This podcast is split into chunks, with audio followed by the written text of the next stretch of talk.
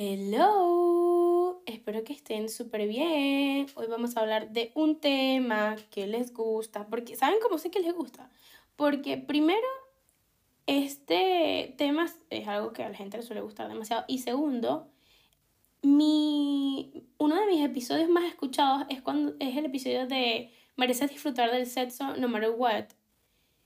Y creo que ustedes amaron tanto ese episodio porque tuve bastante feedback de parte de ustedes que dije, ok, yo voy a hablar de esto un poquito más seguido. Entonces hoy vamos a hablar de sexo, pero sexo bien. O sea, vamos a...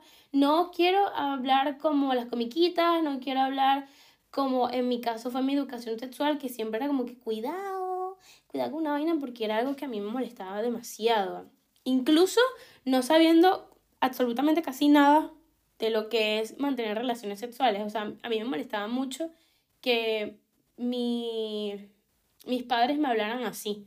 Y también que si no era así, era como que por encima. Es decir, está el tipo de padres que te dicen cuidado con una vaina, cuidado con una barriga.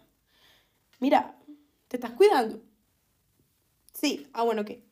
Y está el otros padres que son de, bueno, mira, vino una abejita y te dice la abejita vio a la otra abejita y ¡pum! O sea, eso a mí me molesta demasiado, demasiado, demasiado. Hasta el sol de hoy alguien me habla así y yo tengo una cara de culo anormal. O sea, anormal porque me quedo como que, porque no puedo hablar como una persona normal y corriente. O sea, no entiendo por qué hay que disimular una conversación que es tan seria. Me refiero seria a que es necesaria educarnos. Es necesaria para estar educados en el área sexual de cada persona. Pues, o sea, me parece súper importante para que me estén hablando así. Pero tengo que admitir que es algo muy común, por ejemplo, en mi círculo social, en la gente con la que yo me relacionaba constantemente, no solamente yo, sino que a mis amigas, a mis amigos les pasaba lo mismo con sus padres.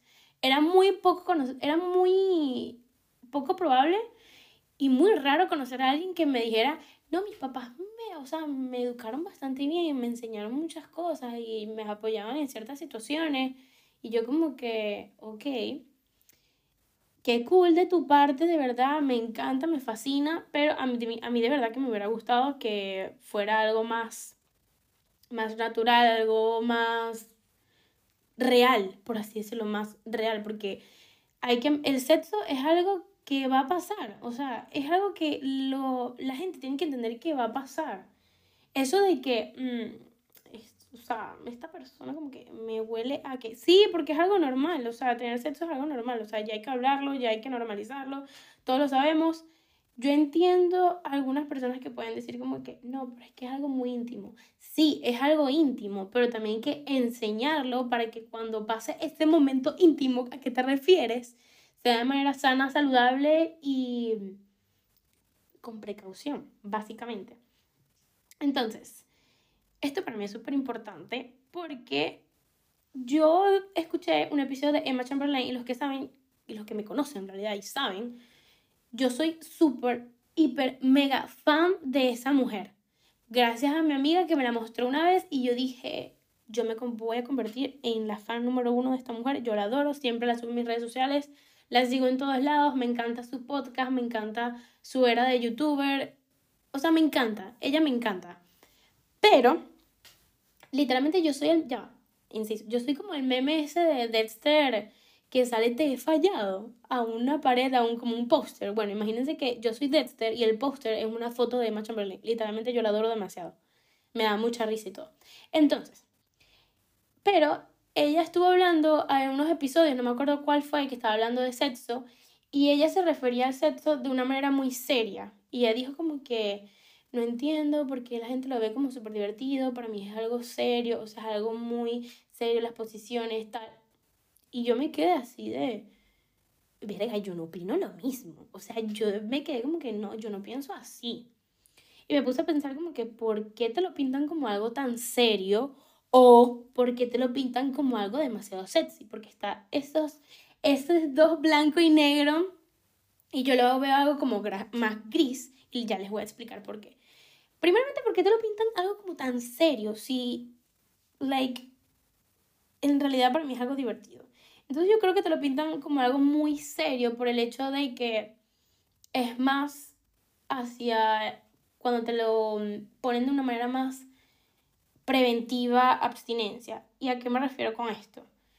Cuando está este tipo de padres o personas que quieren enseñarte con respecto al sexo de una manera muy abstinencia, muy cuidado, es algo serio, que si son cinco minutos, o sea, no vas a disfrutar tanto porque sí, he escuchado padres diciendo como que, ¿para qué? Si son cinco minutos sin placer. Y yo me he quedado como que, bueno, capaz eso es en tu caso, ¿eh? o sea, no es así. Y me hace recordar demasiado una situación donde estaba, en ese momento estaba en mi último año del colegio y tenía un profesor que era como que si tú hablabas de sexo, él te hablaba muy con la carta de la abstinencia era como que muy de no abstinencia, no estén haciendo nada porque eso no es bueno y tal. Y nosotros nos quedamos como que, pero ¿cómo vas a decir que eso no es bueno? Si eso es algo que, o sea, todos hacemos y gracias a eso estamos aquí, pues. Gracias a eso estamos aquí nosotros en tu clase. Y él siempre nos enseñaba con, con la abstinencia y todos nos quedábamos súper serios así de, ¿qué le pasa? Y si no nos quedábamos serios, le echábamos mucha broma, lo chalequeábamos demasiado a ese profesor con eso. Y él de verdad que siempre nos enseñaba con ese, con ese, mm, con esa enseñanza, enseñanza súper de abstinencia, de cuidado, no hagan nada, o sea, cero sexo, cero nada. Entonces yo me quedaba como que, eh, ok, creo que esto tiene que ver mucho porque te lo pintan tan serio, como algo súper responsable. También el tema de enfermedades en transmisión sexual, eh, usar condón, de que es algo que capaz no vayas a disfrutar. Y creo que también tiene que ver con algo primitivo de que la gente lo veía más como para procrear y ya. O sea, porque también se tiene esta creencia de que el sexo simplemente es para procrear, tener hijos, eh, formar una familia y ya. Y que simplemente hay personas, incluso hoy en día todavía hay personas que lo practican simplemente para eso. Y está el otro lado de la moneda, que es que te lo pintan demasiado sexy. Yo creo que esto tiene que ver demasiado con el lado del entretenimiento, de, o sea, por ejemplo, en películas que te lo pintas demasiado sexy, él me miró, yo lo miré, entonces planificamos y lo hicimos romántico, le pusimos una musiquita, tal, que eso está súper good, pero también está el otro lado de entretenimiento, la pornografía, que sabemos que no nos enseña nada. Vuelvo y te comunico que sí, no te enseña nada, la pornografía es básicamente, eso es dos personas actuando, o más personas, actuando algo meramente ficticio. O sea, literalmente todas las escenas que son ahí son ficticias, todos son caras, todas son poses, todo te lo muestran desde una mirada para que tú te excites. Eso es todo. Eso es todo. Pero eso no es nada real. Eso no es lo que pasa en la vida diaria. Eso no es lo que pasa cuando vas a conocer a un chico en una discoteca de repente, ¡pum! O sea, no es así. Créanme que no es así eso del repartidor vino con pizza y tú te lo cogiste. No, o sea, eso no es así. Bueno, bueno, puede haber casos así, pero frecuentemente, normalmente, no es así. Entonces, esas que son las dos caras. El lado de cuidado, cuidado, cuidado, o entretenimiento súper falso, súper fake de lo que te muestran, de lo que se supone, entre comillas, que es el sexo. Y pensé en eso mientras veía, este, bueno, mientras escuchaba este podcast de Emma. Y después dije en mi cabeza como que, ok, yo no pienso así. Yo pienso que el sexo es algo divertido, es algo íntimo entre dos personas o más personas, que tiene varios factores donde pueden ser good. Obviamente, puede ser divertido porque estás con una persona. Primero, tú, tú vas a estar con una persona que te excite demasiado, que te guste demasiado, que te parece atractiva y que están compartiendo un momento cool porque quieren darse placer entre los dos. Eso para mí es algo, un punto divertido. Segundo punto divertido, que puedes jugar con las cosas que a ti te gustan y las que no te gustan. Que puede ser que a ti te gusta que te ahorquen, puede ser que a ti te gusta que, no sé, que te hagan caras, que te, hable, que te hablen, que, que te den nalgadas, o sea, muchas cosas que pueden pasar. Puede ser un poquito más softy, puede ser un poquito más, no sé, más fuerte, un poco más nasty, o sea, hay de diferentes modos de verlo para que sea divertido. Y también a pesar de que es algo divertido, lo veo como algo más, aparte, es que lo veo algo más de responsabilidad, es a lo que me refiero. Que obviamente es divertido, pero está la parte responsable de utilizar condón, hacerte tus chequeos, estar pendiente que no tengas ninguna enfermedad de transmisión sexual, comunicar si tienes alguna enfermedad de transmisión sexual, comunicar si no quieres absolutamente nada. Y ni siquiera solo que no quieres hacer, o sea, literalmente tener sexo no significa simplemente, bueno, no quiero tener sexo ya. No, sino que, por ejemplo, las cosas que te gustan. Una vez yo escuché una amiga de mi mamá que yo me quedé loca cuando escuché esto porque dije, ok, eso no es así, señora, eso no está bien, hay que comunicarse y aprender. Porque ella dice como que, no, bueno, o sea, tú sabes, cuando tú estás con tu pareja, si él quiere, bueno, hay que dársela, porque, ajá, o sea, ¿qué más? Si así tú no quieras, porque esa es la manera en que el, hombre se queda ahí y yo, ¿qué, qué, qué? O sea, yo escuché eso y me quedé como que, ¿qué? O sea, no, qué asco, ¿no? Y, lo digo porque va a pasar muchas veces que vas a estar con una persona y no te va a provocar. Y no tiene nada de malo, sino que puede ser que estés estresado, puede ser que no estés en el mood, puede ser que estés triste y no porque la otra persona quiera tener sexo y sea tu pareja o sea tu situationship, lo que sea que sea la otra persona, tienes que hacerlo, o sea, no. Y tampoco yo tenía una visión muy errada, también les digo, de cuando yo veía una persona, era como que obligatorio que íbamos a tener sexo. O sea, no, no, no, no, no. O sea, no. Va a pasar muchas veces en que no lo van a hacer, va a pasar muchas veces en que no provoca. Hay muchas veces que van a estar que sí, viendo una serie y eso va a ser más reconfortante y más de tiempo de calidad que tener sexo en una habitación. O sea, no lo sé, me parece algo chimbo pensar que tienes que tener sexo así tú no quieras o así la otra persona quiera porque es tu pareja. No. Yo creo que todo tiene que ver con la comunicación, de comunicar qué es lo que quieres, qué es lo que no quieres. Y obviamente también hay que pensar que el sexo es algo que te lo pintan como, vuelvo y repito, te lo pintan como algo fun, pero también es algo como que muy humano. Por ejemplo, el tema de que están desnudos. Por ejemplo, si tú lees novelas o lees libros de, de amor, de sexualidad, tal, te lo pintan así. No, bueno, aquí está, bueno, también dependiendo del libro, ¿eh? Pero cuando yo leía libros así, y ni siquiera, bueno, leí que sí, uno y otro libro, y lo que más leía es que sí, Wattpad, que te ponen que sí, bueno, me crucé en, en el colegio y de repente me hizo una seña para entrar al baño, o sea, ya la adrenalina es emocionante, sí, tengo que admitir que sí, pero el tema de desnudez, te lo pintan como algo súper romantizado, que lo entiendo que lo quieras romantizar porque cool, eso es lo que lo hace divertido también, imaginarse cosas, tener imaginación para hacer lo que van a hacer, porque puede ser que solamente se besen, puede ser que simplemente se toquen, puede ser que simplemente eh, lleguen a, tener coito, o sea, cualquier cosa, pero te lo pintan como algo demasiado romántico y son dos personas estando desnudas, eh, teniendo relaciones que pueden durar cierto intervalo de tiempo. Y que está súper bien. Pero a mí, yo tengo como que el dilema entre romantizarlo y no.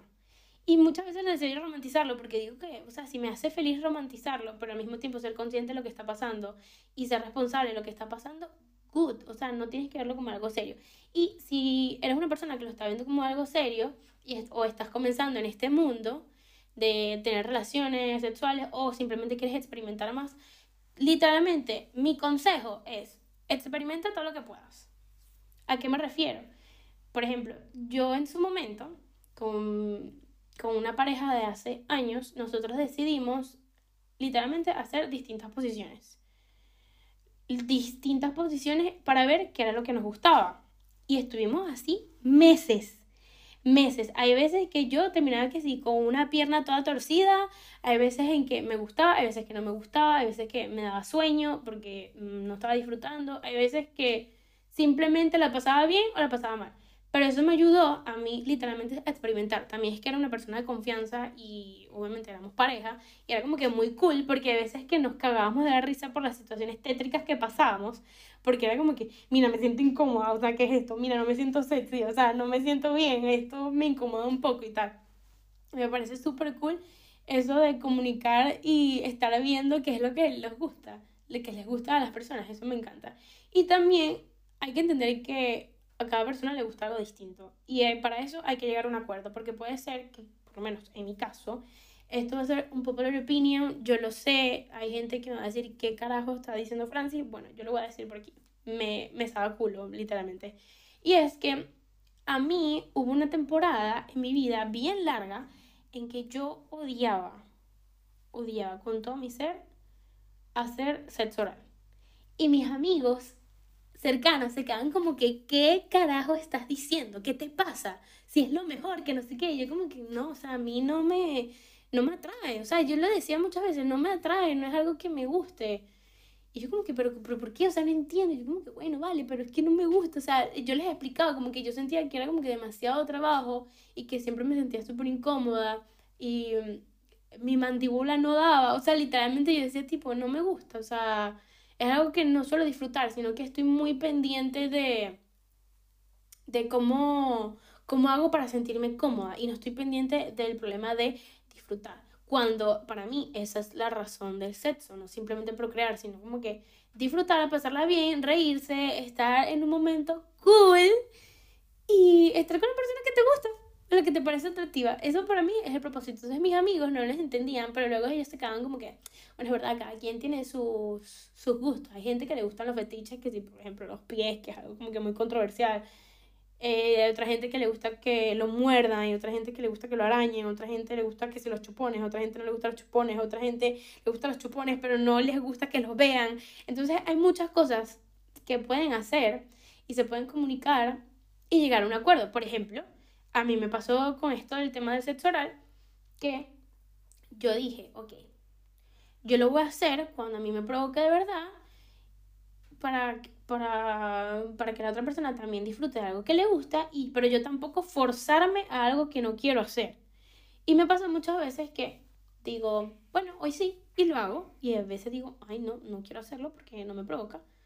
Y así sucesivamente. Y no solamente con algo que tengas que negociar, simplemente con algo que te apetece en el momento.